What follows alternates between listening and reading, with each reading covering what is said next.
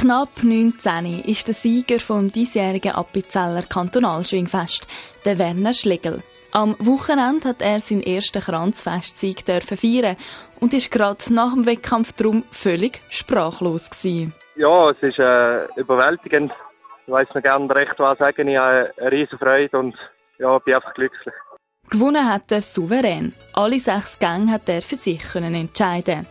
Jetzt, nach dem Sieg, will sich der Werner Schlegel aber nicht auf den Lorbeeren ausruhen. Für ihn heisst es, Sackmehl abputzen und weiter geht's. Ja, jetzt geht äh, Schlag auf Schlag weiter. Ich habe dann nachher äh, Trigi ist noch, Weissenstein, Schwegalp, Senno, St. Gallo und Zürcher ist noch auf meinem Plan. Die nächste Zeit noch, ja. Wegen dem Coronavirus sind viele Kranzfeste abgesagt worden.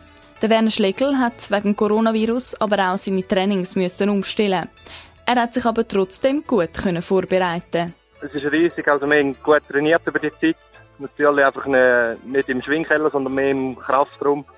Und äh, ja, ich habe wirklich riesige Freude, dass es jetzt aufgegangen ist. Die Schwinger haben wegen Coronavirus von praktisch leeren Rängen müssen schwingen. Eine eigenartige Stimmung hätte darum geherrscht, sagt der Mediensprecher vom Kantonalschwingfest, Erich Sutter. Ist schon noch speziell, aber ich, ich glaube, auf Erd sind es halt Schwinger genossen, sind auch eine Art gut, ein bisschen anderen Schwinger zuschauen und ja, es ist schon eine spezielle Atmosphäre, ja. Wir hätten schon lieber mit, mit Zuschauern, aber man kann es nicht ändern, ja.